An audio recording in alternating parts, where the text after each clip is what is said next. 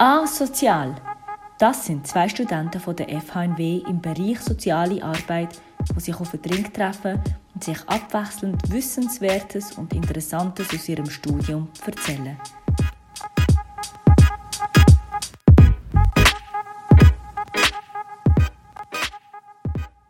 Ja, hallo äh, Samson, wie geht's dir? Hallo Bernhard, gut? Schön.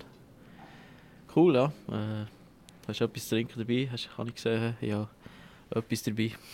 Ja, ich habe mir vorhin noch einen Tee geholt von dem her. Super. Was ist dein Lieblingstee? Oh, schwierige Frage. Ähm, Schwarztee mit Milch. Ah ja, das kenne ich, das habe ich auch gerne. Ja. Oder mit ein bisschen Rotwein auch noch fein. Bei meinen Eltern haben es mit äh, zum Fondue oder zum Raclette, so ein mit Rotwein gegeben. So. Ja, bei mir gibt es normalerweise das mit einer guten Gutzeit dazu von dem her. Okay. Also Güte ist das ja gut sein. Gizi ist eine gute, ja. Ja, genau. Ja, merkt man, Baseldeutsch ist ein bisschen Okay. andere. Ein bisschen anders. Äh. Gutzi geben es auch.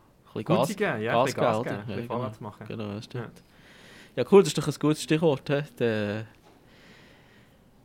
ja, dann können wir ja gleich, äh, loslassen in dem Sinne. Also ich habe mich, äh, also ich habe etwas Interessantes herausgefunden jetzt in Bezug auf die soziale Arbeit. Vielleicht kennst du das schon, ich weiß es nicht. Äh, ich habe mich so ein bisschen mit dem äh, Behaviorismus be befasst. Den Begriff habe ich schon mal gehört, also einfach Englisch Behavior, aber Ja, mehr nicht. Das ist aber schon, schon, schon, schon sehr viel. Also, also das kommt eigentlich so ein bisschen vom, äh, wie soll ich sagen, eben, wie du schon gesagt hast, das kommt vom englischen Begriff äh, Verhalten. Und es geht eigentlich darum, äh,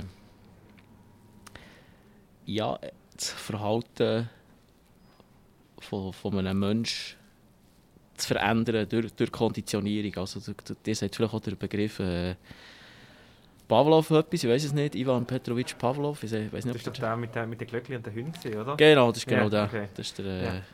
das ist der, der mit den mit den mit den Glöckchen und den das- Also ich habe das noch äh, in dem Sinne recht interessant gefunden, aber ich denke, das ist auch wahrscheinlich auch eine veraltete, äh, veraltete Theorie, aber ich habe es trotzdem interessant gefunden. Also ich weiß echt, dass beim, beim Behaviorismus ist der Mensch halt wie eine, wie eine Blackbox, oder? Das, es ist so, der Mensch wird einem Reiz ausgesetzt Ja. und dann äh, passiert eine Reaktion, aber was genau im Mensch passiert, ist in dem Sinne äh, eben, liegt, im- äh, genau, liegt, ja. im, liegt im Dunkeln. Ja, wie du so schon richtig gesagt hast, eben der, der, der Pavlov hat ja dort äh, eben mit Hugo so ein Experiment gemacht. Eben. Er hat, äh, also der, wie soll ich es beschreiben, der, äh, der Neutralreiz, der Neutralreiz, der Stimulus, ist in dem Sinne zum Beispiel äh, ein, ein, ein Glöckchen gewesen. Und der Hund hat natürlich auf den, auf den, auf den neutralen Reiz nicht reagiert, weil er ja nichts Keine hat damit. Genau, ja. genau. Und es war ja dann so, gewesen, also wenn man, wenn man einem Tier oder einem ihnen Fleisch gezeigt hat, dann Ja. ist ihm eben, dann ist dann der Speichelfluss ist, ist ausgelöst worden durch das.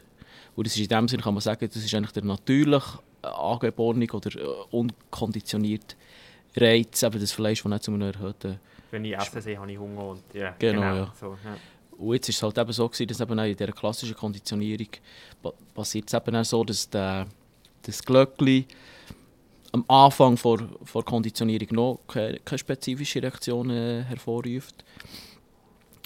Aber durch das, dass eben auch der neutrale äh, Reiz mit, zusammen mit dem unkonditionierten Reiz wie präsentiert wird, lernt eben auch der Hund, dass das Glöckchen Glöckli eigentlich heisst, ah, jetzt kommt das Fleisch und mit der Zeit kann man eben auch der, äh, der, der unkonditionierte Reiz, das Fleisch in dem Sinn weglassen. Und der konditionierte Reiz, also der Neutralreiz, der eben das Glöckli ist, ist, wird eben zum konditionierten Reiz und löst eben auch im Hunger aus, dass ihm das Wasser zusammenläuft, obwohl es, äh, das Fleisch gar nicht... Äh, Also wenn das Glöckchen hört, dann nachher hat er das Gefühl, ah, der Butler kommt, dann bringt mir genau gleiches Essen wie, wie vorher. Ah, ja. genau, ja. Und das habe ich, noch, habe ich noch interessant gefunden, ja. Aber eben, ich denke, der Pädagogik sollte man das auch nicht mehr, nicht mehr unbedingt anwenden. Oder vielleicht ist es eine Mischung von allem, ja. Und eben, das habe ich noch, also ich habe mich auch noch so ein bisschen mit dem, äh, äh, mit dem Skinner Badura beschäftigt. Der hat das dann so ein bisschen verfeinert und hat dann so das Konzept vom instrumentellen bzw. operanten Konditionieren so ein bisschen, bisschen, bisschen angewendet. Dass man Was, hei was heißt, also die, Instrumentelle und oper operant konditionieren. Instrument, ja, das in dem Sinn, wie soll ich das beschreiben? Das ist eigentlich ein, ein spezifisches Verhalten jetzt vom, von einer Person gegenüber, äh, gegenüber einer Person, wo, wo, wo man will konditionieren oder wo man ein gewisses Verhalten will, äh, auslösen will, dass das eigentlich wie äh, als Mittel eingesetzt wird, ja. Ah, dass du quasi aktiv versucht, ein Verhalten bei jemandem zu steuern. Genau. dass, die, also, dass man konditioniert irgendwie immer wieder. Ja. Genau, ja.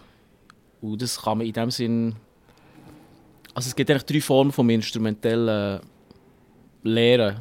Ich probiere, ich weiss jetzt noch, ich das zusammenbringe. Also es gibt eben die, die positive Verstärkung so grundsätzlich und die, und die negative Verstärkung, oder? Also die, äh, die positive Verstärkung tut eigentlich wie ein gewünschtes Verhalten wie äh, eben, äh, be- befördern. Ja. Und das passiert eigentlich viel, dass man eben in die, dass man tut, äh, loben zum Beispiel oder sagt, du hast das gut gemacht. Das kennt man, also ich kenne das aus der klassischen Kindererziehung irgendwie, oder? Genau, ja. Oder eben einfach als Eltern. Wenn das Kind mal etwas Gutes macht, ist es toll gemacht, super. Genau, ja. Und das äh, bestärken positiv, ja, klar. Also ich habe zwar auch schon gelesen, dass das ist glaube ich im Magazin gewesen, so ein Bericht, äh, ist glaube ein israelischer Pädagoge, der sagt, loben, du sollst dein Kind nicht loben. Weil er eben fast wie sagt, das ist, also das, das ist nur so ein kurzer. Exkurs, wo er sagt, loben ist in dem Sinne nicht gut, weil das, weil das eben vielleicht fast wie zu, soll ich das jetzt beschreiben? Geht es quasi, wie es dann mehr ums Lob geht im Endeffekt und gar nicht mehr um Ja, es geht, nur, es geht mehr so um, das intrinsische, Ja. um die intrinsische Motivation, dass der Schuss nach hinten raus kann gehen. Und das könnte man vielleicht wahrscheinlich jetzt so bei dem, bei dem Instrumentell, Instrumentell oder bei dem Operantenlehren wahrscheinlich äh, als Kritikpunkt, Kritikpunkt anfügen. So dass, dass eben auch die, äh, das positive Verstärken halt zuletzt in dem Sinne nur noch dazu führt, dass, dass das Kind oder so äh, nur noch, nur noch äh, etwas macht, wenn es eben gelobt wird oder Ja. so. Ja, aber eben zurück zum, äh, zu dem instrumentellen Lehren. Aber wie gesagt, es gibt eben positive Verstärkung, wo man sagt, äh, man soll irgendwie das Kind loben, und, äh, unterstützen in dem, was es macht.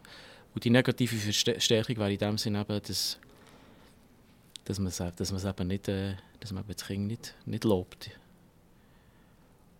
Ja, ja eigentlich ist es, ist es, ist es, Also, äh, also ist es sehr logisch in dem ja. Ja. Ja.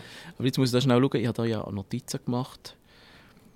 Es gibt aber zum Beispiel äh, aber es gibt die positive Verstärkung und die negative Verstärkung und dann gibt es auch noch fast wie das Mittel dazu, zum Beispiel jetzt ein un un unerwünschtes Verhalten bei einer, bei einer Person, bei einem Kind, nehmen wir jetzt an, äh, äh, fast wie das, das Löschen, also es gibt ja auch noch den Begriff von Löschung, also da kann ich entweder sagen, wenn jetzt ein Kind ein anderes Kind schlägt, Ja. das ist ja ein, eher nicht ein erwünschtes Verhal- Ja, Verhalten. kommt häufig vor, aber ist jetzt nicht unbedingt das, was man wünscht. Genau, ja. Dann kann man eben wie sagen, dann kann jetzt wie die, die, die Person, die, die eigentlich als Instrument, ja, das ist eigentlich nicht das instrumentelle Lehre, wo nicht die, die erwachsene Person sagt, äh, macht das nicht. Also man, man kann das Kind irgendwie eben tadeln oder das, wenn man das die ganze Zeit macht, dann, also wenn man das nicht die ganze Zeit, aber wenn das häufig äh, wieder passiert, also wenn, wenn, wenn das Verhalten eintritt und, und man die ganze Zeit wieder sagt, macht das nicht, das ist nicht gut, dann ist Tenden, ist, wird wahrscheinlich in der Tendenz das, äh, das Verhalten unterlassen werden. Also dort ist wichtig, dass so eine, so eine Kontingenz besteht, zum, zum, zum zeigen der Verha- Verhalten vom also quasi, wenn Kind. das Verhalten passiert, dann mu- immer Ja. musst du intervenieren und immer wieder musst. Genau, es muss so eine zeitlich-räumliche äh, Nähe Ja, zum, zum ja. Verhalten, also zur, zur Reaktion auf, auf das Verhalten nicht passieren. Sonst, äh, ja, sonst geht es halt wie vergessen, oder? Ja, Ja, klar. Also ja, ist ja logisch, Ja, aber dann ist es viel zu weit weg, um überhaupt irgendwie den Bezug dazu zu Genau, machen. ja. Und dann gibt es aber noch die indirekte Bestrafung. Und das würde ich eben sagen, das ist, so wie ich es verstanden habe, ist das eben nicht die Löschung. Also, dass wenn jetzt das Kind ein anderes Kind schlägt, dann kann ich entweder, könnte ich wie sagen, ich reagiere vielleicht jetzt gar nicht unbedingt gross drauf. ja.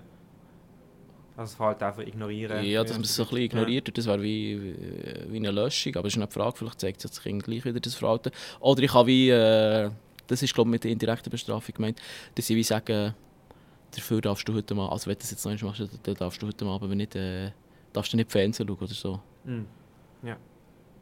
Ja, ich hoffe, ich habe das, ich habe das richtig zusammengebracht. Ja. Aber so wie ich es einmal verstanden habe, ist so wie... Äh, ist das so eine... Ist das so eine Löschung, ja. Ist Genau. dann noch eine komplizierte Auseinanderhaltung von diesen ganzen ja, feinen Mechanismen, oder? Wenn Ja. ist es, also wenn ist es positiv bestärkt, wenn ist es negativ, wenn ist es Löschung, also das auch irgendwie super auseinanderzuhalten, sagen wir jetzt mal aus sozialarbeiterischer Perspektive, wenn du Ja. jemandem schaffst irgendwie. Ja. Also ich kenne ich kenn das, dass bisschen das zeitlich und räumlich irgendwie, es muss noch dran sein, wenn man jemandem ein Feedback will geben oder dass es nicht irgendwie verloren geht, wenn man etwas will, irgendwie ein Verhalten vielleicht will tadeln oder Ja. positiv bestärken so, aber eben, es wird dann so minutiös und ganz klein, wenn man dann die ganzen Ja. verschiedenen Theorieaspekte, ja. Aber spannend. Ja. Ich finde es auch spannend, ja, so Zeug. Ja, was kann ich dazu, also was ich auch noch interessant gefunden habe, ist so, es gibt eben so die primären Ver Verstärker oder Strafreize, die sind eigentlich meistens, oder die sind bi eben biologisch begründet und nicht unbedingt äh, abhängig von Konditionierung. Also es ist zum Beispiel, ja, sind die Grundbedürfnisse, die wir halt alle haben, so Hunger und Durst und, Ja. und Schlaf oder, oder so. Und dann gibt es auch die Seku sekundären Verstärker, Schrägstrich Strafreize. Und die sind eigentlich durch, äh, durch Vorgänge in der Vergangenheit äh, entstanden. Also irgendwie eben, wie, man, wie man vielleicht in der Kindheit gelobt oder, oder bestraft ist worden. Oder, oder das hat auch sehr viel so mit, äh, mit, mit, äh, mit, mit nonverbaler Kommunikation zu, tun.